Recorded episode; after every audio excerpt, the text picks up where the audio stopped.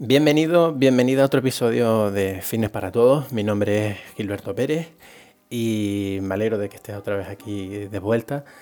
Esta semana vamos a seguir hablando sobre la pérdida de grasa. En el anterior episodio estuvimos hablando sobre aspectos básicos que tienen que ver sobre las calorías, sobre lo que es el déficit calórico, sobre el metabolismo basal, ciertos aspectos que tienes que tener en cuenta y que en caso de que no hayas escuchado el episodio de la semana pasada te recomendaría que pararas este ahora mismo y que empezaras a escuchar el de la, el de la bueno, el anterior porque vamos a hablar sobre ciertas cosas que vas a necesitar saber para entender lo que vamos a hablar hoy.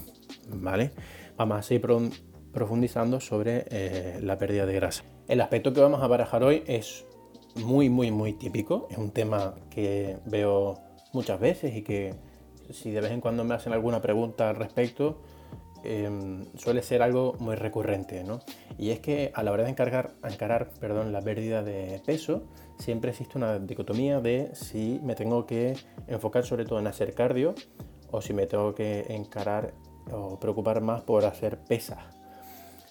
Y es que la mayor parte de la gente asocia mm, la pérdida de peso con horas interminables, insufribles de cardio y, y no es así. El problema es que generalmente se, rechazan las pesas porque se asocian con la ganancia de masa muscular, como si hipertrofiar fuera tan sencillo y coges una pesa y te pones cuadrado.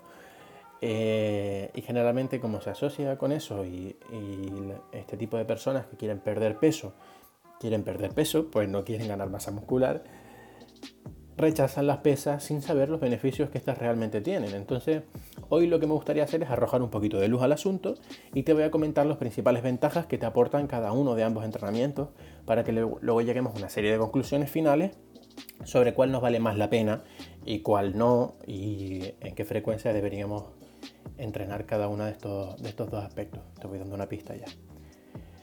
¿Qué nos aporta el entrenamiento con pesas?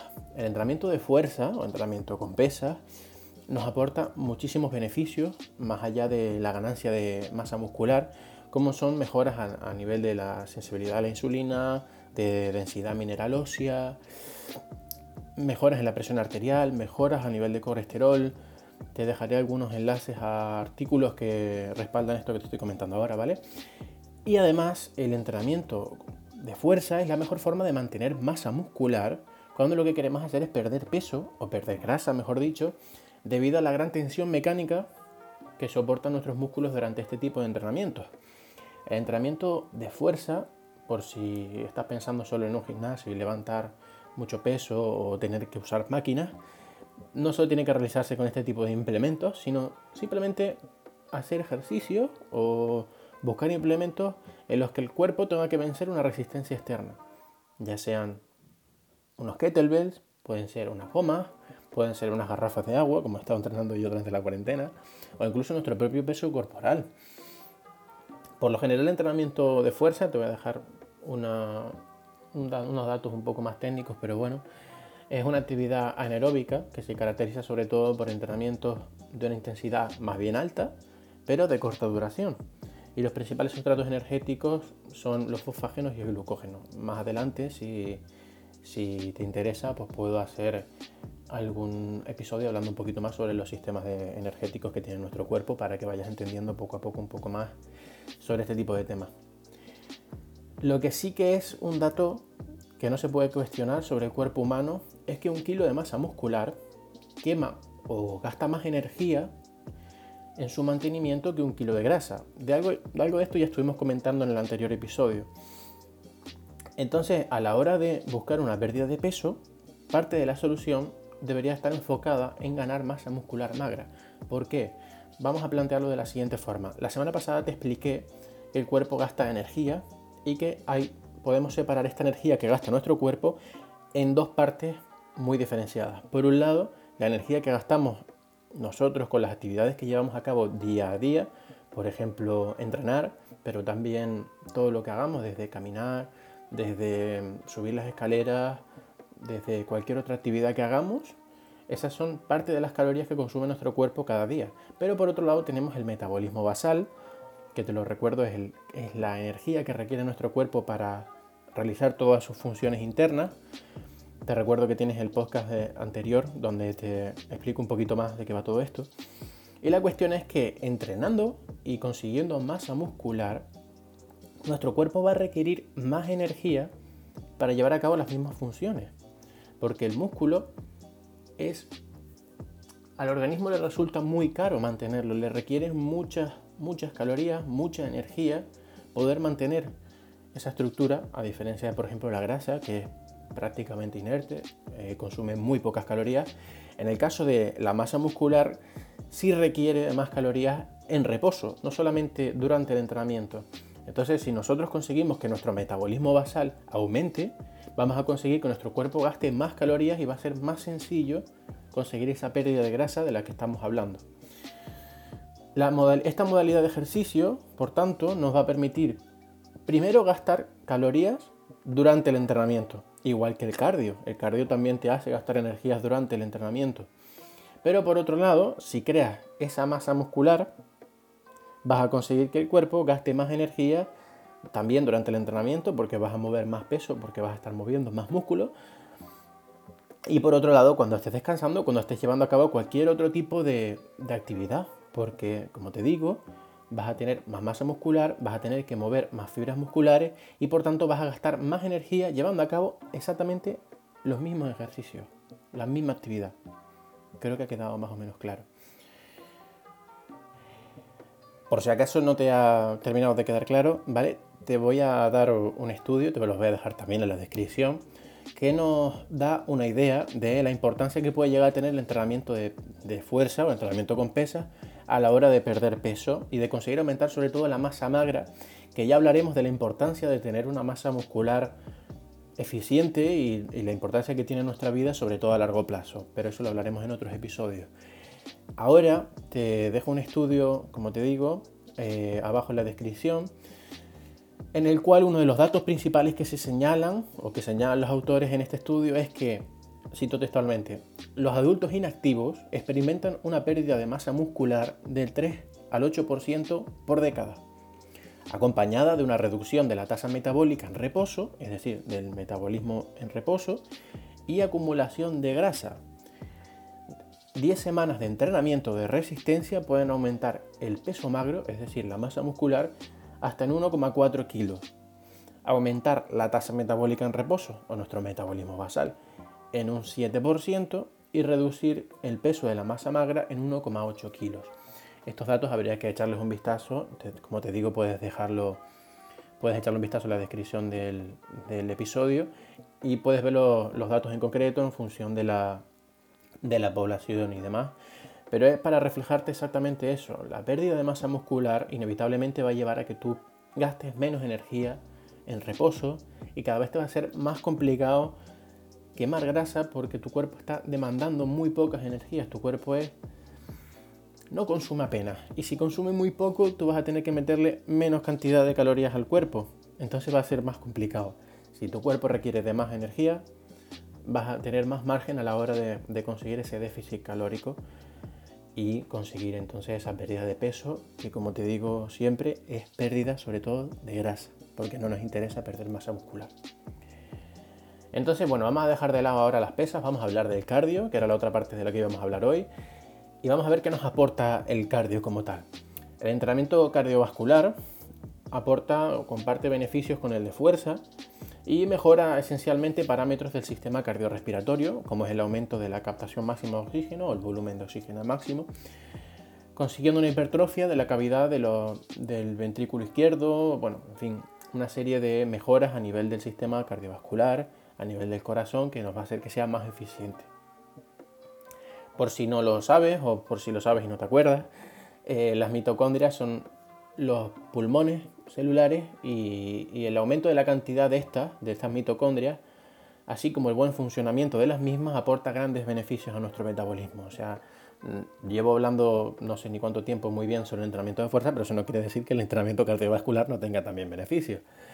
Este tipo de entrenamiento, al contrario que el de fuerza, es una actividad que generalmente se caracteriza por Mm, actividades aeróbicas, aunque también se puede plantear de otras formas, y esfuerzos generalmente de menor intensidad, pero sí de mayor duración. durante el sustrato, o sea, durante el cual el principal sustrato energético son los lípidos o las grasas. Eh, por ejemplo, cuando hacemos eh, running, que se le dice ahora, pero bueno, es correr, ciclismo, por ejemplo, elíptica, cualquier máquina de estas de cardio que suelen verse en el gimnasio y que están siempre que no hay sitio para poder usarlas, ese tipo de máquinas. O salir a correr a la calle, no tiene por qué ser en un gimnasio. La cuestión es que generalmente el entrenamiento de cardio se plantea como un entrenamiento de baja, de baja, intensidad y de larga duración. También hay otros tipos de entrenamiento de cardio que se basan en justamente lo contrario, entrenamientos de alta intensidad y entrenamientos de baja duración, como por ejemplo el llamado HIIT, un entrenamiento interválico de alta intensidad, del cual hablaremos en otro episodio porque me gustaría dedicarle única y exclusivamente un episodio para hablar de él porque me parece muy, muy interesante. Bueno, a mí me lo parece porque es muy interesante, no porque mi criterio sea mejor que el de nadie, ni mucho menos. Entonces, tal y como ya te estoy contando, el entrenamiento con pesas se caracteriza por esfuerzos cortos pero intensos al contrario del entrenamiento cardiovascular que generalmente solemos ver, o es que generalmente se suele ver de 30 mm, minutos de mm, bici, 30 minutos de cinta, 20 minutos de elíptica, no sé qué, no sé qué, y así generalmente es como se plantean muchas de las pérdidas de peso que la gente me comenta cuando yo pregunto. Asimismo, el entrenamiento con pesas requiere de una serie de fuentes de energía, de donde se saca la energía del organismo, que es lo que te dije antes, del fosfágeno y del glucógeno, mientras que el el cardio suele requerir sobre todo de las grasas. Las personas cuando desean perder peso suelen centrarse en aquellas actividades que utilicen principalmente la grasa como sustrato y que supongan un alto gasto calórico. Entonces ya no nos queda otra y dicen, bueno, si voy a coger peso con las pesas, valga la redundancia, y todavía encima estoy gastando unas energías que no sé, no sé lo que significan, gluco no sé qué, fofa no sé cuánto. No, no, yo lo que quiero es perder grasa, me voy a poner a correr. Entonces, suele ser ese tipo de, de planteamientos los que se suelen hacer y por eso estamos huyendo o se suele huir de las pesas. Y esto no es malo por sí mismo, porque como te digo, no es malo hacer cardio, ni muchísimo menos, al contrario, tiene muchos beneficios. Pero lo que sí es a lo mejor contraproducente es realizar solo entrenamiento cardiovascular y que este cardio nos desplace fuera de nuestro programa el entrenamiento de fuerza, porque ahí tenemos un problema importante de prioridades. Aunque realizar actividades que requieran principalmente el uso de grasas no está desaconsejado, es decir, el cardio de baja intensidad no tiene por qué ser malo ni mucho menos, centrarlo solo en él hace que, tengamos un problema de, de, sostenibilidad a largo plazo para la hora de perder peso. Y esto se debe a que perder peso, para perder peso tenemos que crear ese déficit calórico del que ya te he hablado. Y esto puede realizarse de tres formas principalmente, que es disminuir la ingesta de calorías, es decir, meterle menos comida de lo que me estamos metiendo hasta ahora, menos calorías, no necesariamente menos volumen de comida, simplemente menos calorías. Aumentar el gasto calórico, es decir, las calorías que consumimos al día, ya sean, te repito, por un lado del metabolismo basal, por otro lado de las actividades que hacemos en el día a día. Y la tercera forma de hacerlo es ambas, que es lo recomendable. Mira, te voy a poner un ejemplo para que entiendas por qué, por qué hacer simplemente cardio puede estar desaconsejado. Supongamos que una persona comienza a hacer mm, media hora de cardio, por ejemplo, al día. Al principio todo va perfecto y, seguramente pierda peso porque está llevando a cabo una actividad que no hacía antes y está consiguiendo un déficit calórico. ¿Cuál es el problema? Que probablemente esa persona se estanque. Como sabe que debe aumentar su gasto calórico para aumentar el déficit, es decir, tiene que moverse más para que siga habiendo más déficit calórico, pues probablemente lo que haga es aumentar su media hora de cardio a una hora y vuelve a repetir el ciclo. Entonces todo bien, porque vuelve otra vez a tener ese déficit calórico y vuelve a seguir perdiendo peso. Pero va a volver otra vez a llegar un momento en el que se va a volver a estancar y no va a poder seguir bajando de peso. Entonces, ¿es sostenible que siga aumentando su gasto energético de esa forma? O sea, ¿realmente te vale la pena estar centrando tu pérdida de grasa solamente en salir a correr, por ejemplo? Y es que esta es una de las trampas, entre comillas trampas, que tiene el cardio, que requiere de una gran inversión de tiempo además de como decíamos al principio del, programa, de que no estarás haciéndole ningún favor a tu masa muscular, porque no estás trabajando la masa muscular, es algo que te interesa a la hora de perder peso, y lo único que estás consiguiendo es mm, poco a poco perder esa masa muscular y empeorar tu composición corporal. Entonces, ¿qué te estoy diciendo? ¿Que no hagas cardio? No, desde luego que no. Ya hablaremos de los distintos tipos de cardio que hay y cuál te recomiendo, o, bueno, realmente las recomendaciones, lo más normal es que se hagan a nivel personal, pero em, te daré los distintos, tipos de cardio que se suelen hacer, te puedo decir cuál es el que hago yo, no necesariamente el mejor, y mucho menos para tu caso en concreto, es cuestión de, que lo hables con un profesional. Pero ahora lo que te voy a dar es una serie de pautas básicas, una serie de podemos llamarlo pilares, podemos llamarlo principios, ¿vale? Para enfocar una pérdida de peso y que más adelante, si te interesa, que me lo puedes comentar a través de Instagram o cualquier sitio, por cualquier lado, podemos, eh, podemos extendernos en cada uno de ellos si fuera necesario. Pero los pilares o los principios en los que yo me centraría a la hora de hacer una pérdida de peso sería lo siguiente. Lo primero es conseguir una pequeña reducción a nivel de las calorías que le metes a tu cuerpo. Punto número uno. Punto número 2, realizar entrenamiento de fuerza, porque como ya hemos visto, no solo te va a hacer gastar calorías o energía durante el entrenamiento, sino que además va a conseguir que tú gastes también calorías a posteriori, porque el músculo se tiene que regenerar y porque cuando tengas más masa muscular el cuerpo necesita más energía para mantener ese músculo. Por otro lado, también tenemos que añadir ejercicio cardiovascular, está claro, no te digo que no, eh, tiene muchísimos beneficios, aunque ahora lo, haya puesto un poco a parir, no quiere decir que no, que no funcione realmente porque tiene muchos beneficios y no deberías de hacer eh, ejercicio cardiovascular tampoco tendríamos que intercalar, lo ideal sería intercalar un entrenamiento de fuerza con un entrenamiento de, de, cardio. Ya ves que al final eh, en el término medio está la virtud, no te iba a decir a solo pesa o a solo cardio. Yo creo que si entiendes un poquito del tema o ya entendías antes de escuchar esto, sabías que no te iba a recomendar solo uno o solo otra. Y otro de los trucos, que esto hice un post hace una semana aproximadamente en mi Instagram, que también te lo dejo en la descripción del, del podcast, sobre el nivel de actividad física que llevas a cabo asociado, o sea, no asociado, perdón, al entrenamiento. Es decir, todas las actividades que llevas a cabo en tu día a día, pero que no sea entrenar. Porque también te requieren un gasto de energía. Si en vez de subir por el ascensor, subes por las escaleras, pues eso que te lleva. Si en vez de ir trabajando en coche, a, trabajar en coche, vas a trabajar en bici o andando, pues eso que te lleva.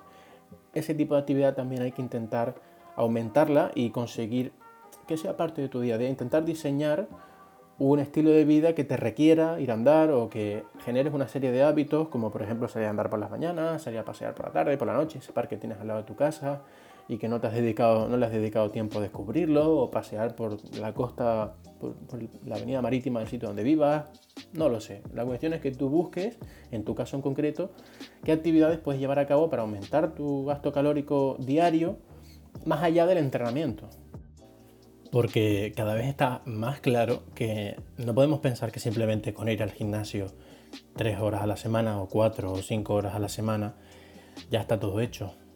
Piensa que la semana tiene 168 horas y tú estás yendo al gimnasio 3, 4, 5, 10, 12 horas, las que sean. La cuestión es, ¿qué estás haciendo el resto del tiempo? Las otras 155 horas de la semana. ¿Comprende? Por eso te digo que hay que intentar ver todas las partes no es simplemente el entrenamiento de cardio, no es simplemente el entrenamiento de fuerza, también tenemos que empezar a generar esa serie de hábitos que nos echen una mano a la hora de, perder grasa y de mantener simplemente un estilo de vida saludable. Como ya te he dicho ya en varias ocasiones, en una pérdida de grasa entran en juego tantos factores que se tienen que tener en cuenta que poco a poco iremos indagando en cada uno de ellos más en profundidad y ya vas viendo un poco eh, qué cositas tenemos que tener en cuenta. Así que si te interesa esto, si te sigue interesando el tema, te recomiendo que me sigas en redes sociales, que vamos a, seguir publicando poco a poco también cositas que te pueden ir echando una mano. Y también puedes suscribirte al podcast en la plataforma desde que me escuche para que no, para que no te pierdas ningún episodio de los iremos subiendo. ¿vale? Muchas gracias por haber llegado hasta aquí. Espero que te haya molado el podcast de esta semana agradezco mucho el feedback positivo que me están dando estos, estos últimos días. La verdad es que mola mucho eh, que te digan este tipo de cosas y volvemos la semana que viene con, con más información que espero que te sirva, que te sea de ayuda. Así que hasta la semana que viene. Nos escuchamos. Chao, chao, chao.